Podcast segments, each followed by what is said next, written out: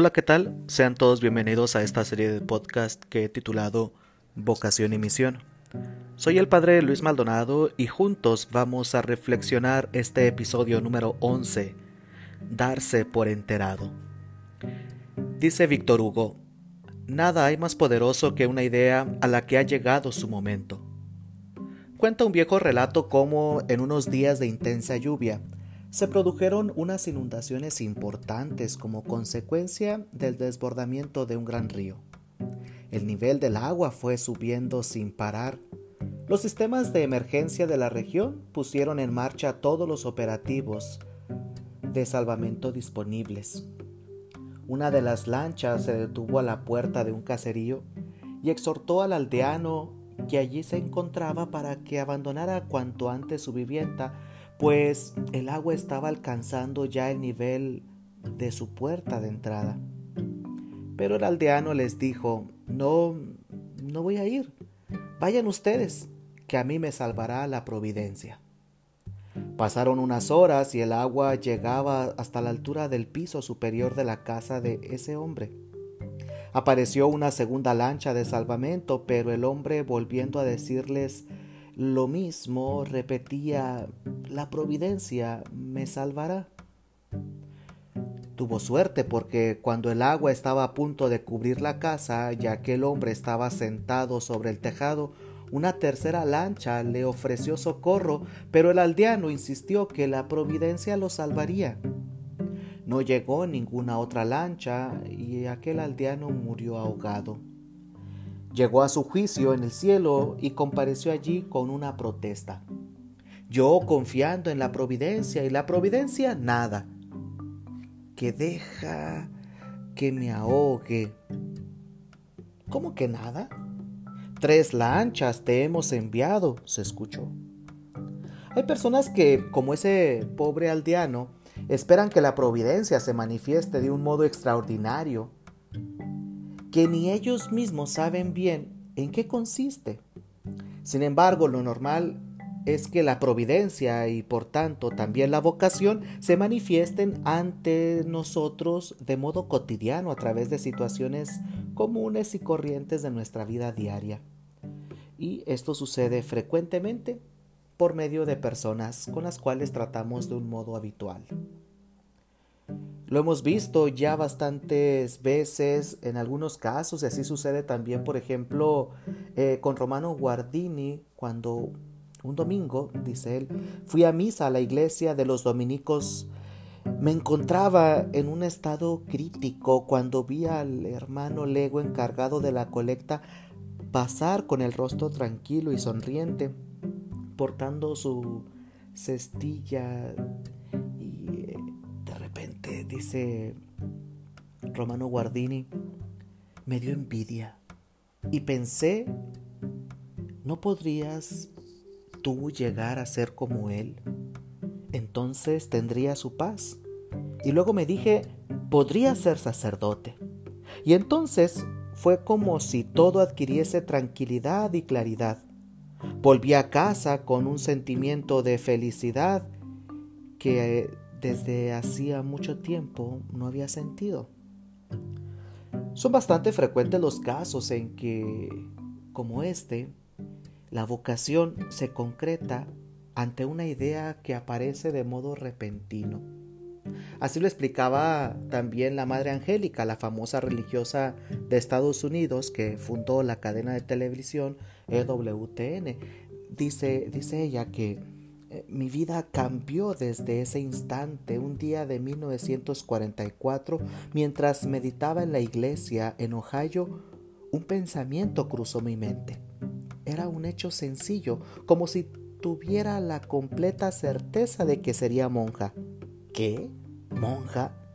No lo podía creer. No me gustaban las monjas, pero la convicción de que debería seguir esa vocación era muy fuerte. Pero ¿no sería más lógico que Dios, mis hermanos, nos hiciera saber a cada uno de nosotros cuál es nuestra vocación? Y obviamente que lo hiciera de manera evidente. Mira, a los hombres no nos es fácil saber con profundidad cuáles son las razones de Dios.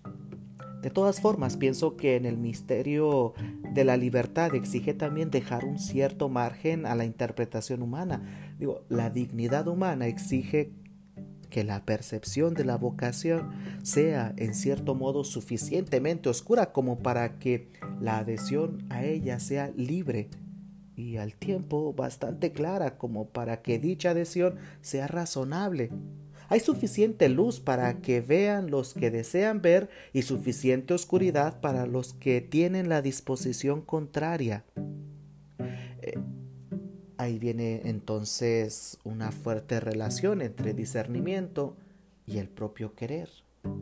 En efecto, y por eso recomienda también Fernández Ocaris, que cuando una persona se encuentra ante la incertidumbre de la posible existencia de una llamada específica de Dios y no ve ningún dato objetivo en contrario y comprueba que la providencia le ha conducido de hecho a esa experiencia psicológica concreta, es importante que además de seguir pidiendo a Dios esa luz para poder ver, también es necesario pedir fuerza para querer.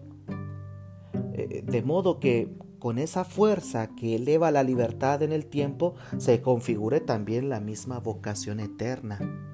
Mira, Dios precisamente por el hecho de otorgarnos nuestra libertad y nuestra voluntad humana, nos concede un protagonismo personal que cuando eh, nosotros vemos la vocación, entonces empieza a cuadrar.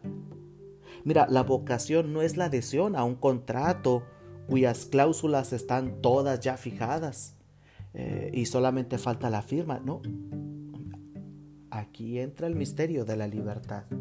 No existe un vocacionómetro. Mira, eh, tradicionalmente en la ascética clásica se distinguen entre señales fundamentales eh, por una parte, eh, las mismas que inclinan a la persona a escoger un trabajo determinado y no otro, o una carrera universitaria y no otra. Por eso podemos decir que dentro de, este, de esta ascética clásica que nos invita a distinguir las señales de Dios, es importante primero tener condiciones, no tener impedimentos y querer.